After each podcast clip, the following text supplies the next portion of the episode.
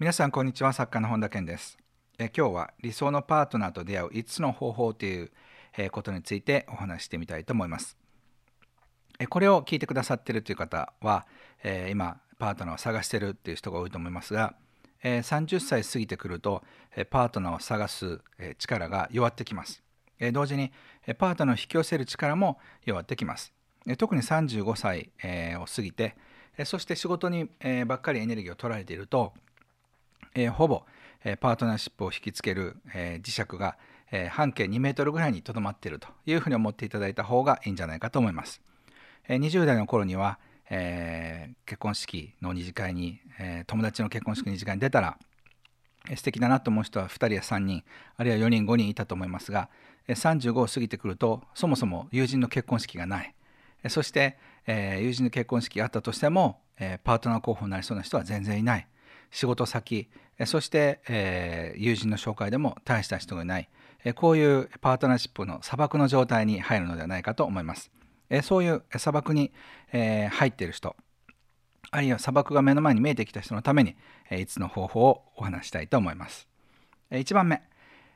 え、今、え、パートナーシップであなたはどうやって見つけましたかっていうのを、え、聞いていると一番大きいのは友達の紹介です、え、これは侮ってはいけません。え、多くの人たちが友達の紹介でパートナーを見つけています。え、皆さんのパートナーはあ皆さんのお友達は皆さんがどういう人が、え、好きなのか向いてるのか、え、そういったことをよく知ってくれてる人たちでもあります。え、なので、え、この人に会ってみればというふうな形で紹介してくれる人、え、これは皆さんのパートナーになり得る可能性は非常に大きいと思います。なのでぜひパートナーを見つけたい方はお友達に紹介を頼むということを忘れないでください。2番目、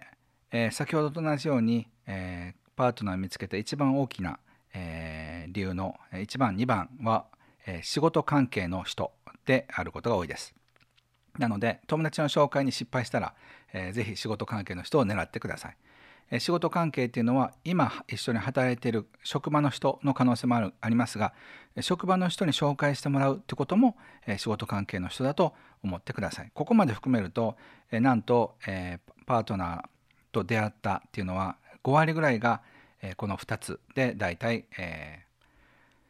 出会ってるように思います。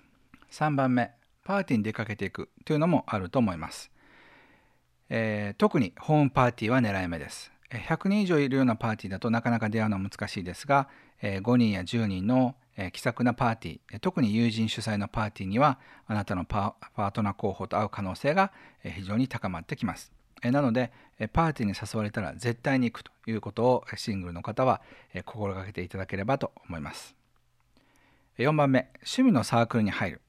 あなたはどういうことが好きでしょうか？本を読むのが好きな人は読書会あるいは料理が好きな人は料理の研究会だったり、えー、趣味のサークルみたいなの入っていただくと、必ず同じようなものに興味を持ってるパートナー候補の人がいます。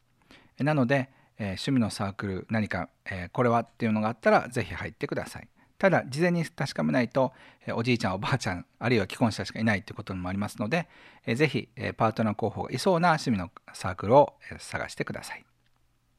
え5番目です、え旅に出るということをお勧めしたいと思います。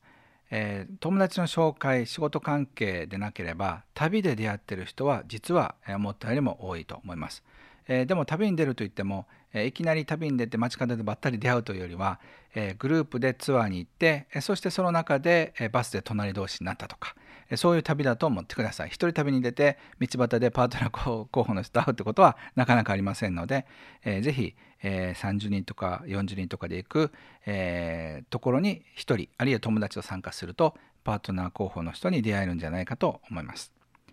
さあ、えー、以上5つのことを紹介しましたが、えー、ぜひどれもやっていただきたいと思います。えー、この5つのうちのどこかで皆さんのパートナーとの縁がつながっていけば、えー、素敵だなというふうに思います。最後まで聞いてくださってありがとうございました。